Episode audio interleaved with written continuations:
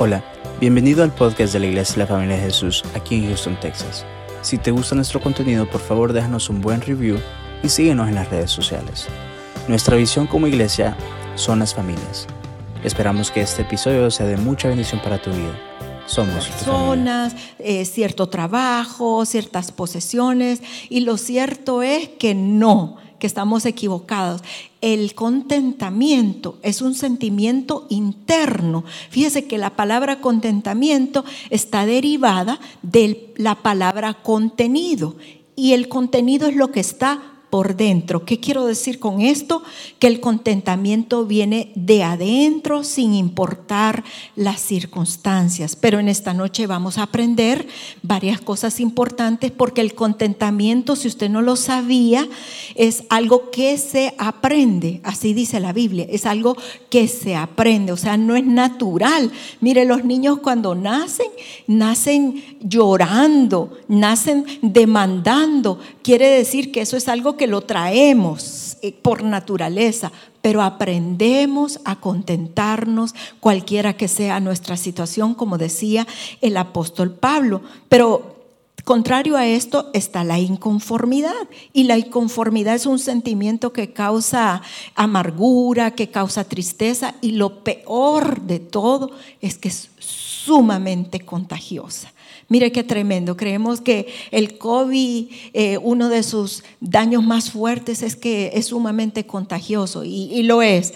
Pero nada es mayor que el amor de Dios. Y el amor de Dios, eso es el antídoto para todo sentimiento contrario a lo que al Señor le agrada. Entonces esta mañana esta noche, esta linda noche, vamos a aprender acerca de este tema y vamos a ver dos personajes en la Biblia. Vamos a, narrar un poco, eh, para empezar, lo que fue la vida de Raquel. Fíjese que Raquel eh, describe la Biblia que fue una mujer bien bonita, bien hermosa, y tuvo la dicha de ser la esposa de uno de nuestros padres de la fe. Jacob.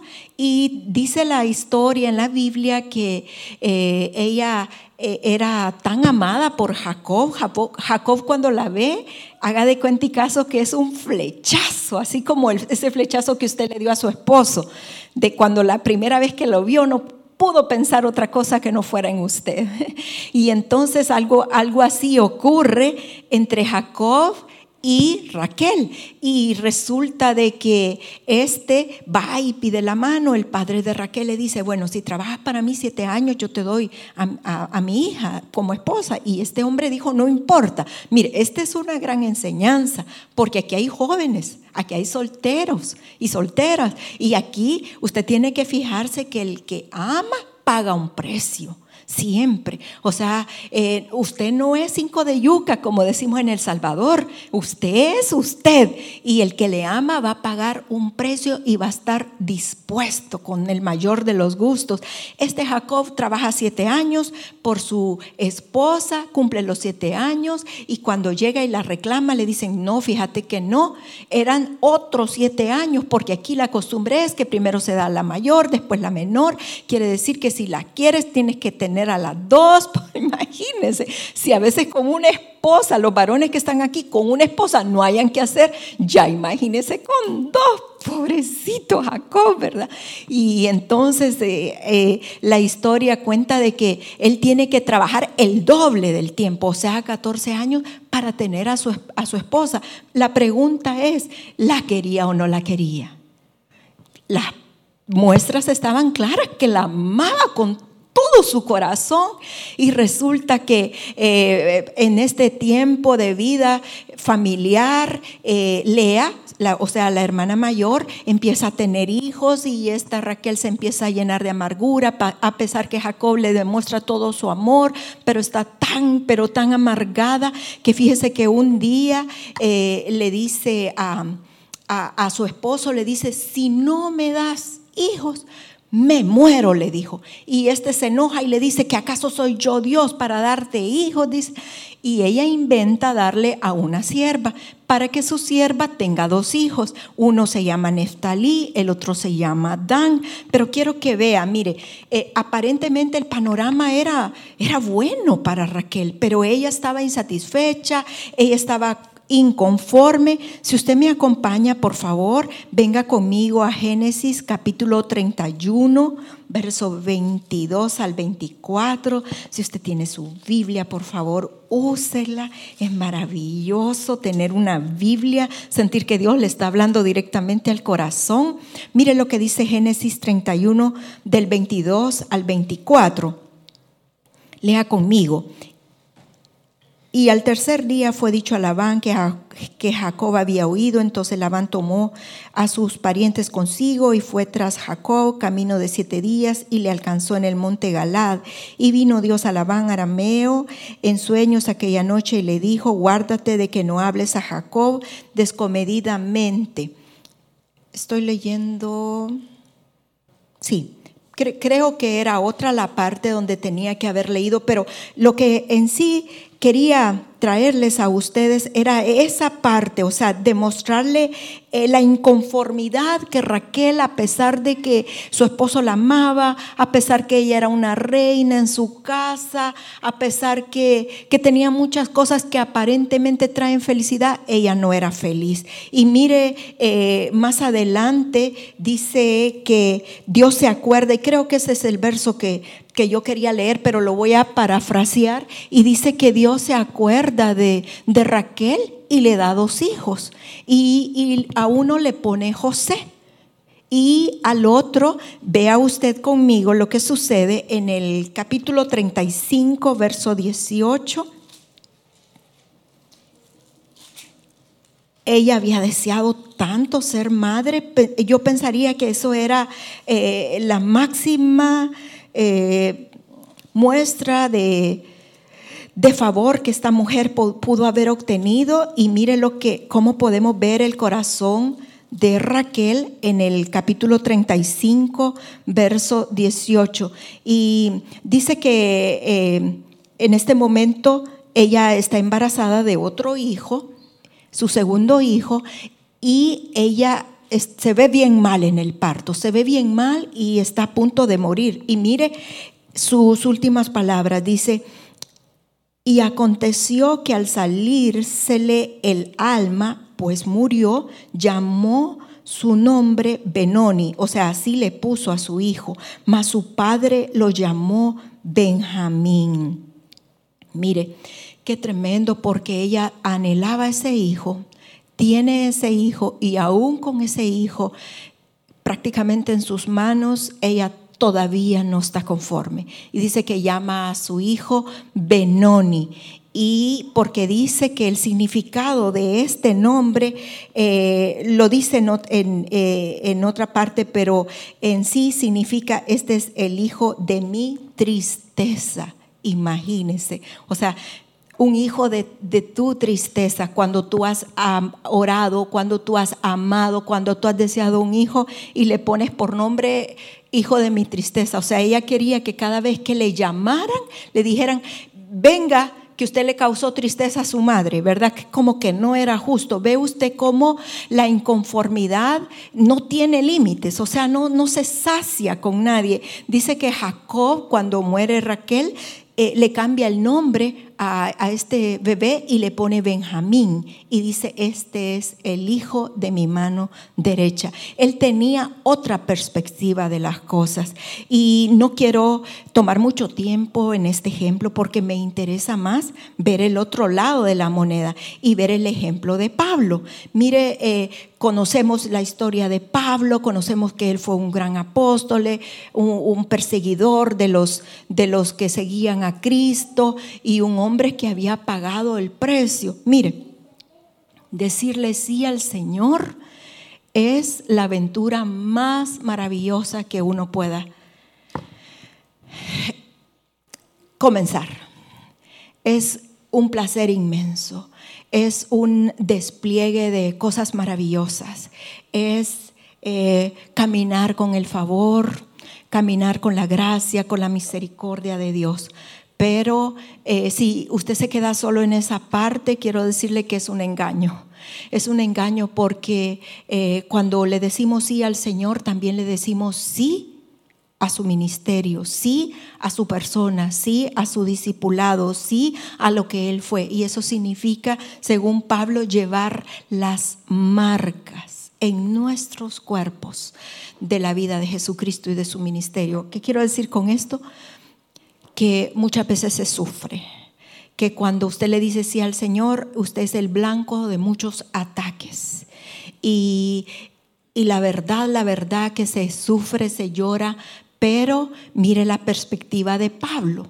Mire qué, qué, interesante. Y quiero que vayamos un poco, no puedo por razón de tiempo ir paso a paso, pero sí quiero hacer un resumen y este resumen lo vamos a encontrar en la segunda carta de Corintios, en el capítulo 11. Y vamos a leer del verso 22 al 29, si usted me acompaña.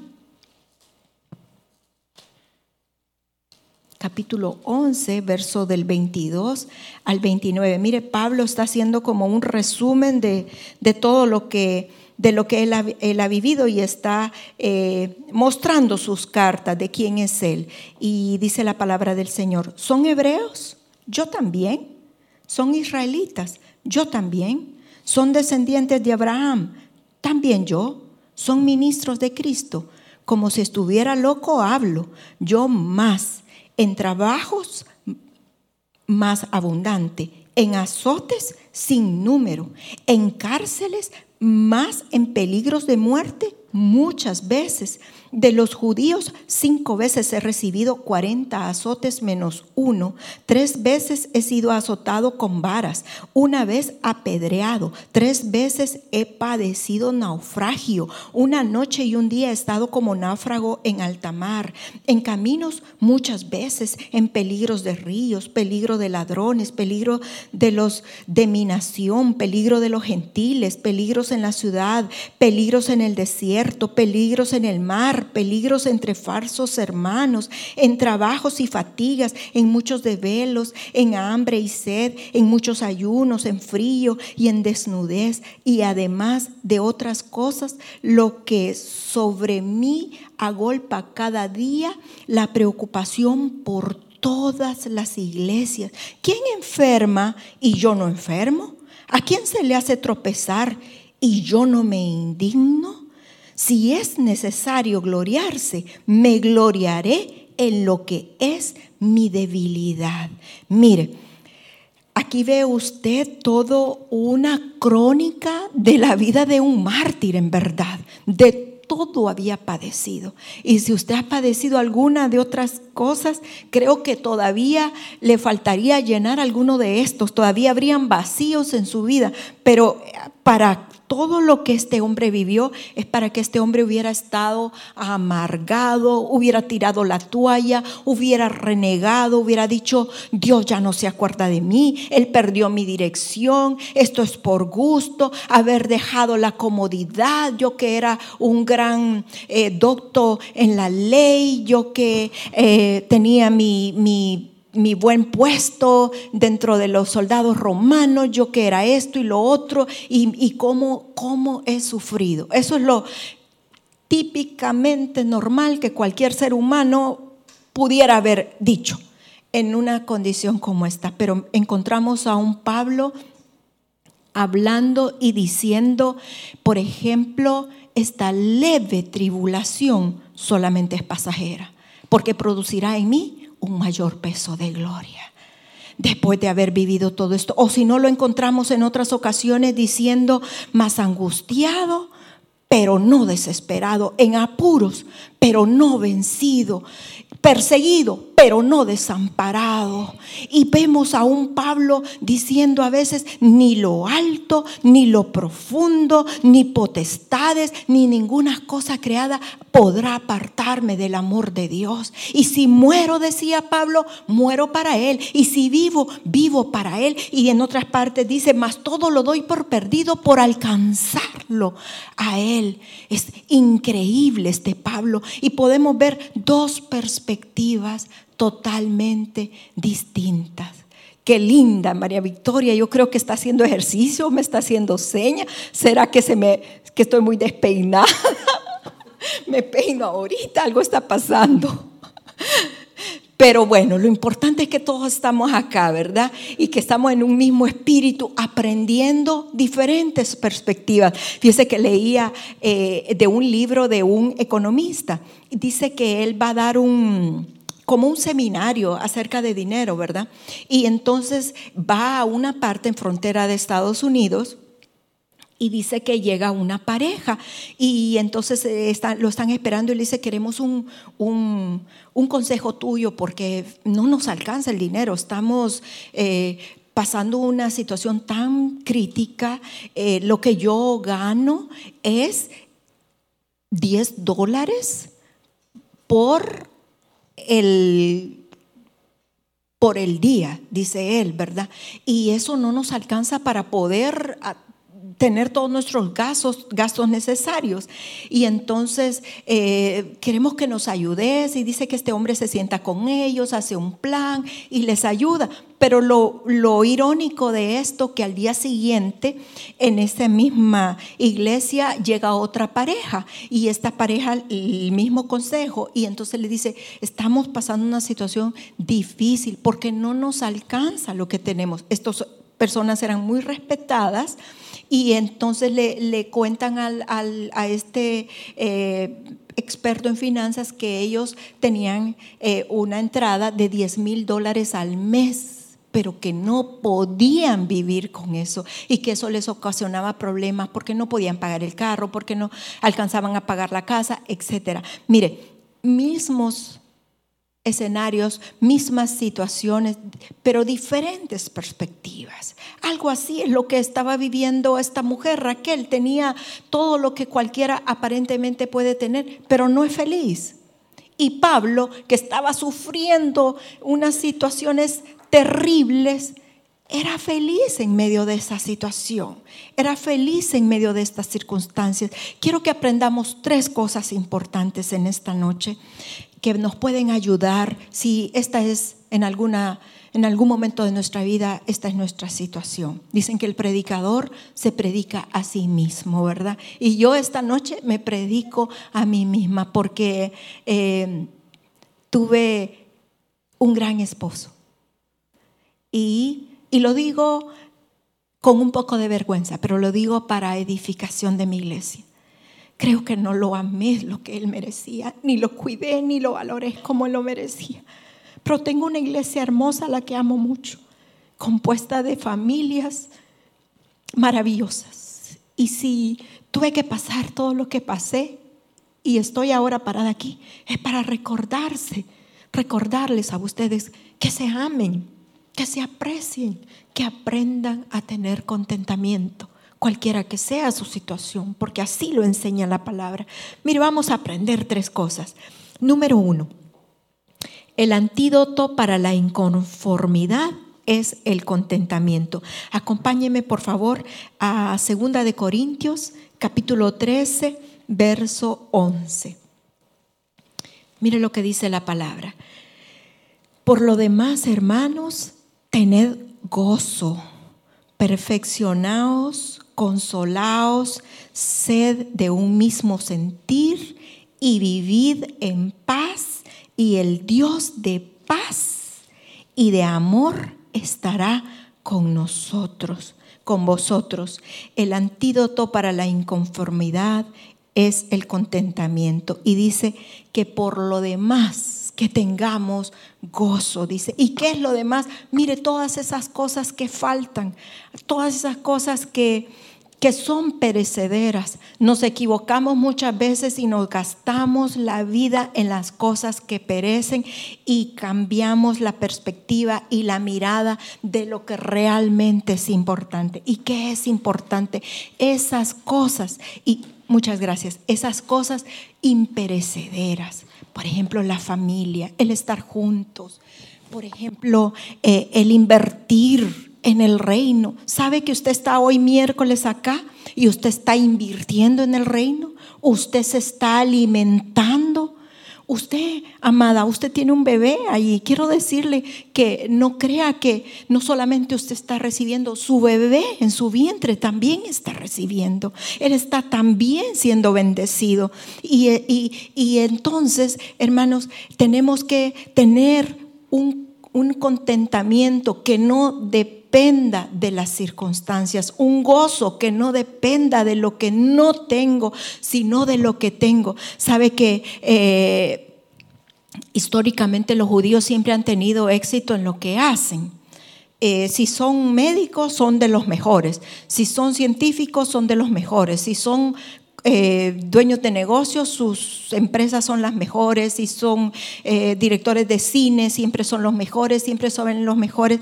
Y sabe cuál es el secreto que ellos expresan, tener. El secreto para ellos es aprender a ser feliz con lo que tienen. Y nosotros a veces, aún viniendo a la iglesia, eh, nos acordamos de ese verso que dice, deleítate en Jehová y Él concederá los deseos de su corazón, lo cual es cierto.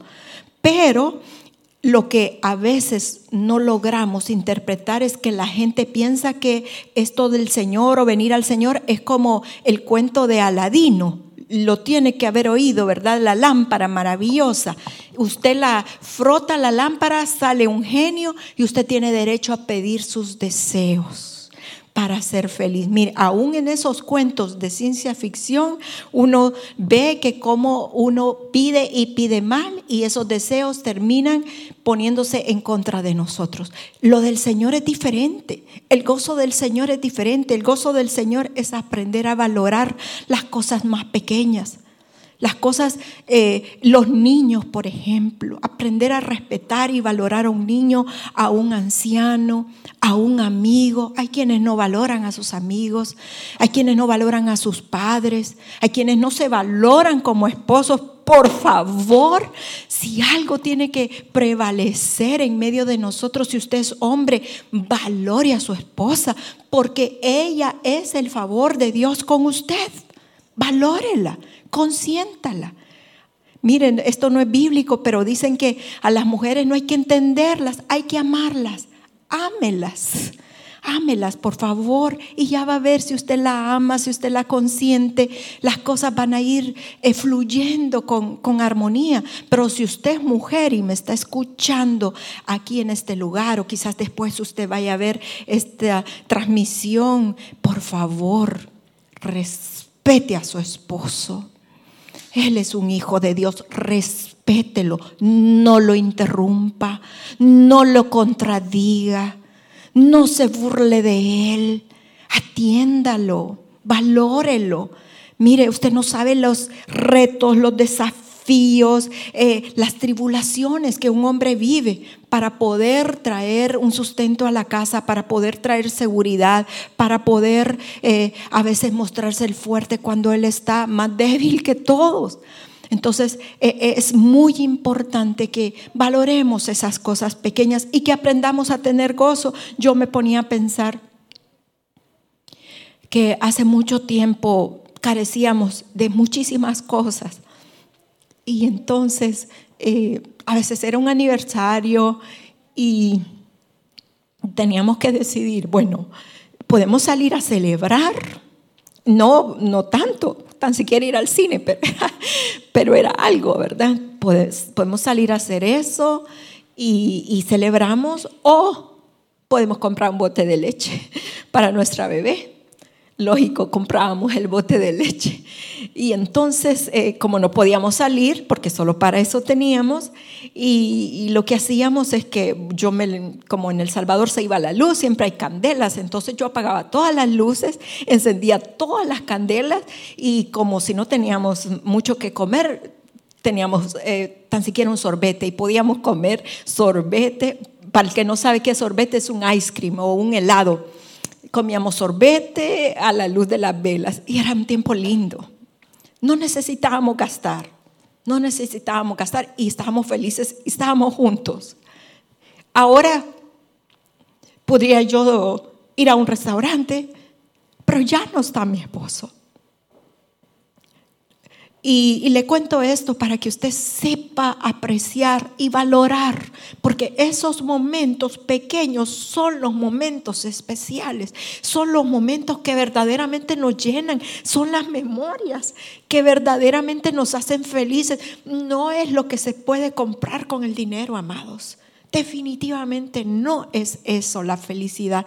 La felicidad consiste en la paz, en el amor y que el Señor Jesucristo reine en su hogar. Número dos, tenemos que confiar en las promesas del que dijo en Filipenses 14, 13, todo lo puedo en Cristo que me fortalece. Mire, a veces nosotros nos hacemos víctimas de las circunstancias, que no soy feliz porque es que mi esposo me trata mal, es que no soy feliz porque yo quisiera tener una casa y no tengo casa, tengo un tráiler, es que no soy feliz porque es que yo quisiera unos muebles, ahora que viene la época de Navidad, ¿verdad? Que no es que yo quisiera comprarme la cartera, esa cartera, todo el mundo anda esas carteras, yo no tengo ni la imitación, vaya, de la cartera, no es que yo quisiera tener el carro porque es que cuando llueve se me mete el agua por la ventana y yo si tuviera ese carro fuera feliz. No es cierto, la verdad, no es cierto. Nos, nos volvemos víctimas de lo, de lo que el mundo quisiera enseñarnos que es la felicidad. Y la felicidad no es eso. La felicidad no, no consiste en las cosas que perecen, sino en las cosas permanentes, o sea, lo que, lo que solamente Dios te puede dar, lo que realmente el dinero no lo puede comprar. Y entonces viene algo muy importante, los pensamientos. Y usted debe de aprender a controlar esos pensamientos. Otra vez más, dice, todo lo puedo en Cristo que me fortalece. Imagínese usted si usted está pasando una situación difícil y de repente empieza a pensar, es que estoy sola, es que yo no tengo con quién ver televisión. Bueno, si viene ese pensamiento, estoy sola, pero tengo al Espíritu Santo, mi mejor amigo. O si usted dice, ay, es que estoy enferma y entonces me duele la cadera. Bueno, pero tiene las manos, puede adorar con sus manos. O si no, usted empieza a decir, no, es que mi hijo no me habla por teléfono, pero es madre. Quizás ya es el tiempo que su hijo ya levantó las alas, pero un día lo tuvo y tiene, tiene la dicha de, de, que un día la va a llegar a ver, que le va a llevar un regalito, que la va a invitar a comer, etc. Usted puede controlar sus pensamientos. Usted puede controlar la tristeza, usted puede controlar la depresión. ¿Cómo viene el pensamiento? Combátalo con lo que la palabra dice. La palabra dice, todo lo puedo en Cristo que me fortalece. Estoy viviendo una situación dificilísima. Todo lo puedo en Cristo que me fortalece. Voy a quedarme sola por el resto de mi vida todo lo puedo en Cristo que me fortalece. Voy a tener esta enfermedad que eh, me está destruyendo mi salud. Todo lo puedo en Cristo que me fortalece. Todo lo puedo. ¿Qué tenemos que hacer? Confiar en sus promesas, no en las circunstancias. Y tercera cosa que vamos a aprender esta noche, vamos a elegir creerle al que dijo, no te dejaré ni te desampararé. Mire Josué 1.5 dice, nadie te podrá hacer frente. En todos los días de tu vida, como estuve con Moisés, estaré contigo. No te dejaré ni te desampararé. Hebreos 13:5. Sean vuestras costumbres sin avaricia, contentos con lo que tienen ahora porque Él dijo, no te desampararé ni te dejaré. Él lo prometió. Estamos viviendo momentos difíciles. Gente cercana a nosotros está enfermando.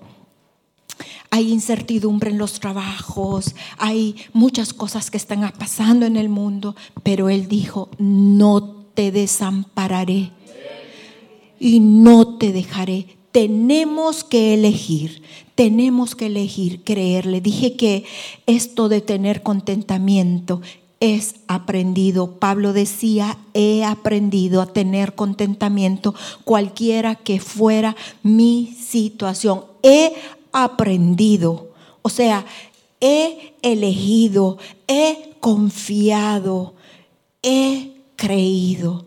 Eso es lo que tenemos que hacer.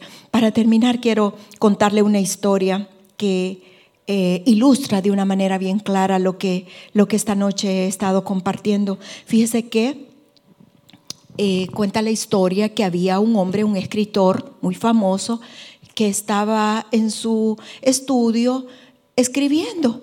Y entonces él escribe lo siguiente, este año fue un muy mal año me operaron de mi vesícula y estuve convaleciente sin poder salir por varios días. Y no solamente eso, sino que este año murió mi padre y sufrí mucho.